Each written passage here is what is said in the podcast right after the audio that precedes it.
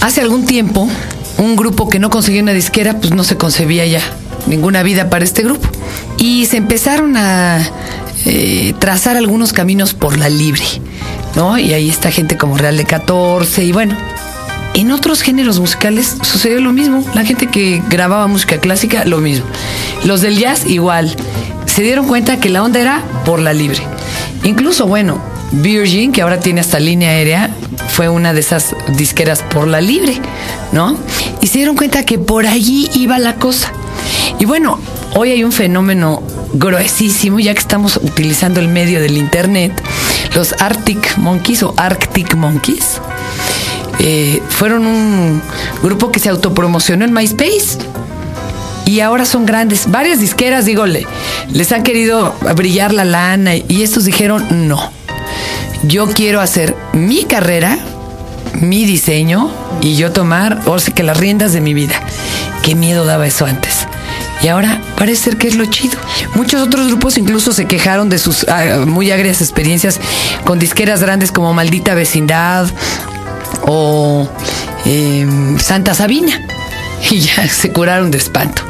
Y hay quien dijo no, de una vez bien y de buenas, ¿no? Hoy tenemos un Tao con una gran artista. Ella es Elizabeth Mesa. Este, este es el podcast de Fernanda Tapia por Dixon Prodigy MSN.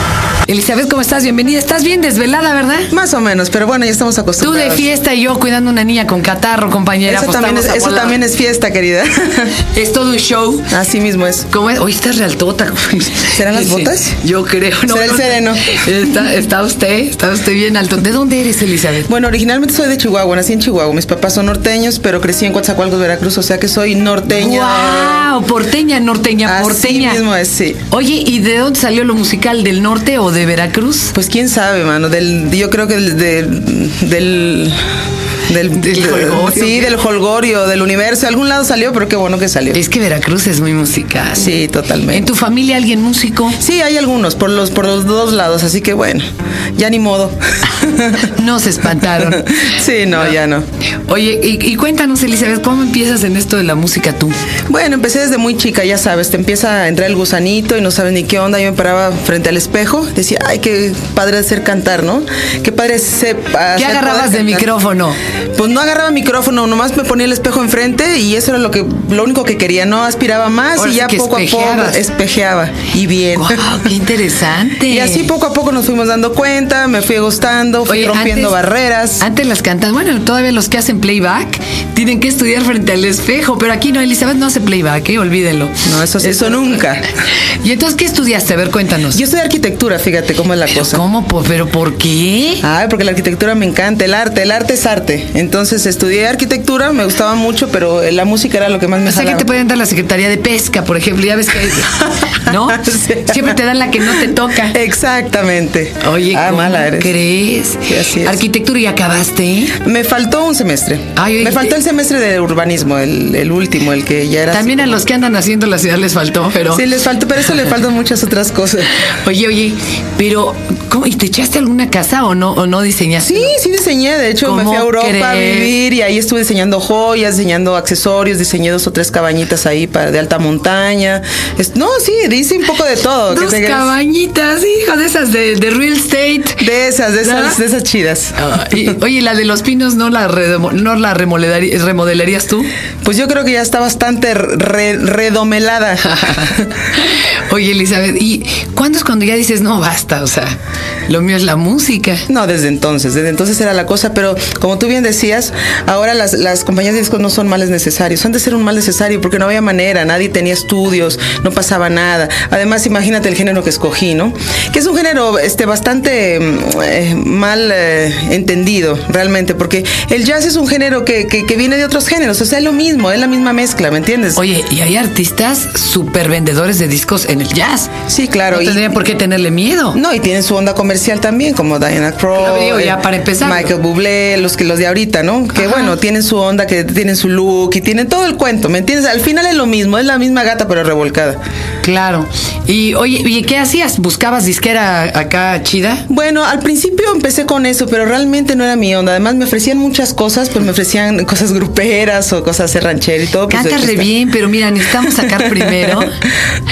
Como, ¿Qué cosa más Sí, horrible? algo comercial, algo que se venda, para que enseñes un poquito de algo, enseñes de arriba, de Y abajo, primero de atrás, de enséñamelo a mí. Sí, sí. Claro. Vamos a ver cómo está y Oye, entonces después hablamos. ¿por qué todas las, las vocalistas actuales, todas, de las que están en el hit parade gringo, todas bailan como cantante pop de la India? O sea, acá moviendo las nalgas y las chichis. O sea, es- Bueno, nosotros es tenemos una. Condición sine qua non. Bueno, y también Pues las quién de- sabe, quién sabe. La verdad que son modas y, y cosas, y de- modas y demoras, porque lo único que hacen es pararle a, a la creatividad, a, a que Ah, salga lo real de uno. Que ¿no? pararle algo al caballero que las ve, pensó, perdón. Pues sí, y algunos, algunos otros también. O sea, el arte es arte, o sea, lo vistas como lo vistas, y, y lo que ne- tenemos que hacer en, en este país y en todos es este impulsar un poco la cultura, la de verdad, para que este tengamos hijos este que sepan lo que están haciendo, lo que están diciendo para empezar, que sepan este Uy, no, pero entonces no van a llegar a políticos.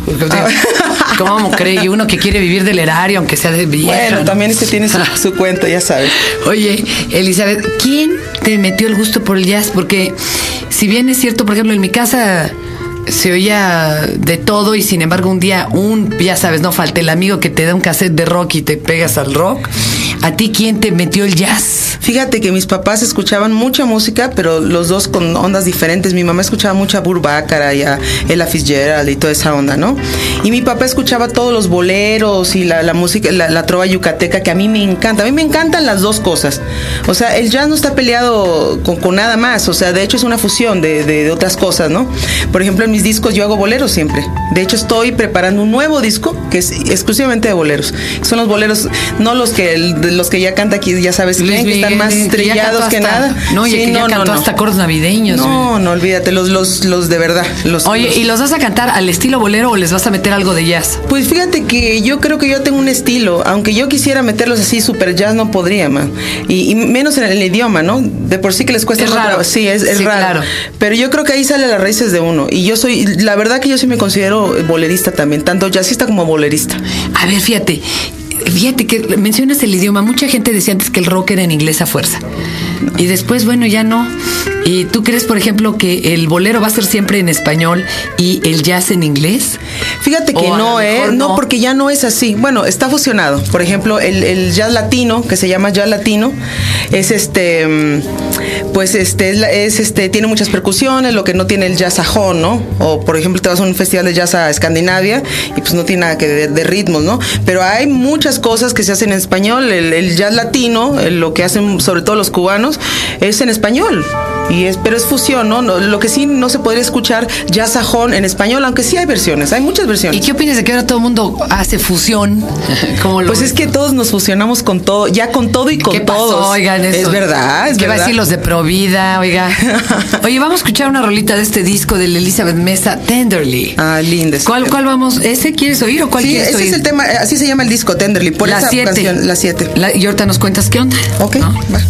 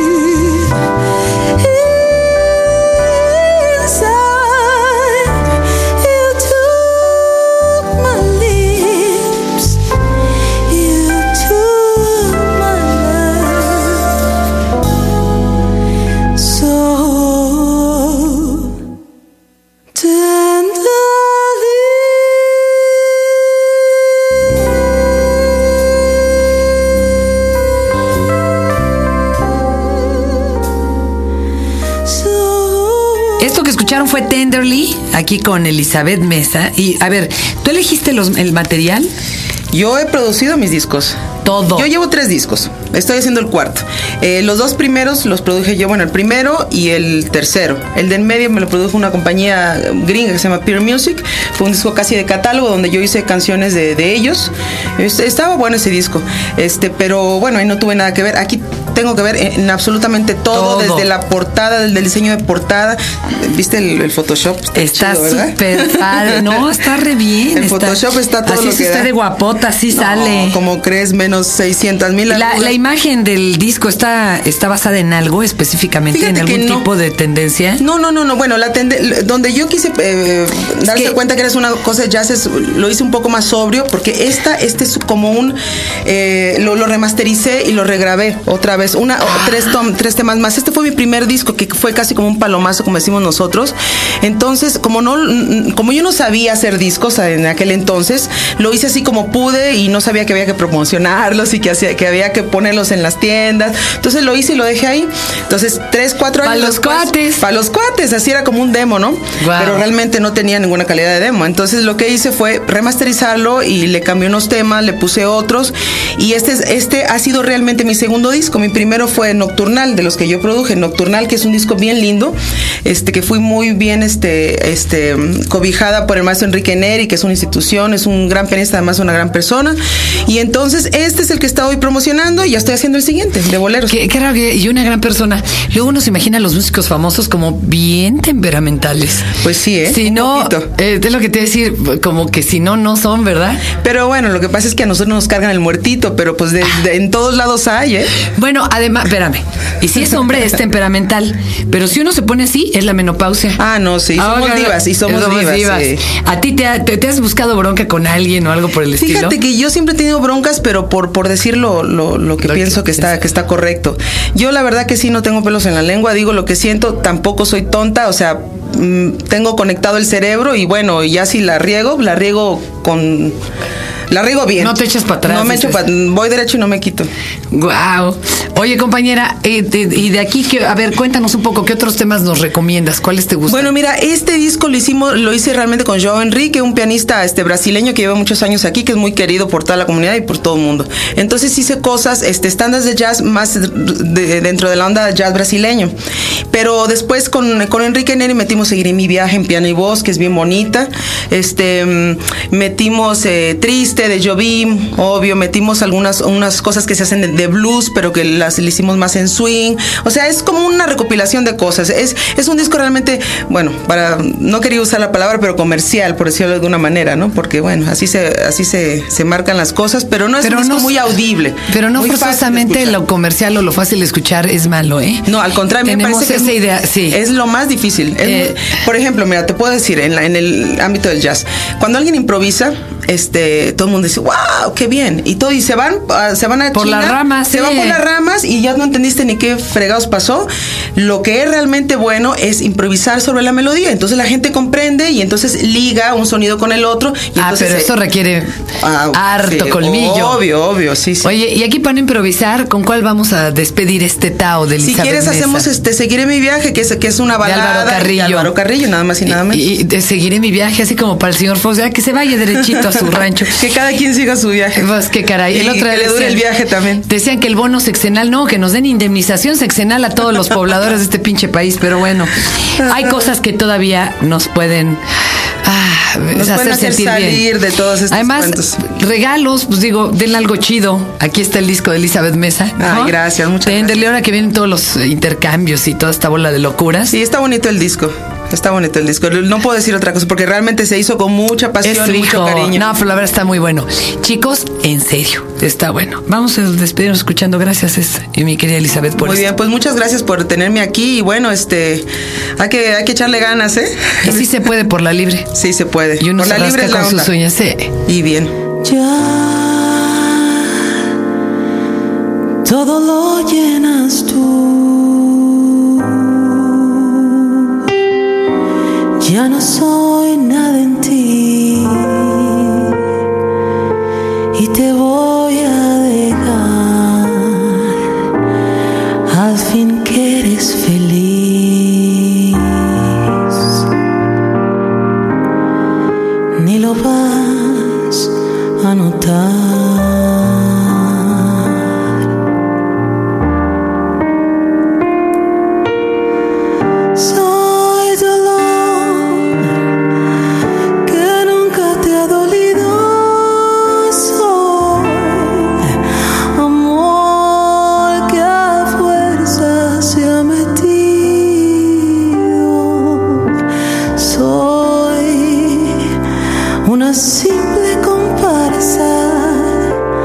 y por eso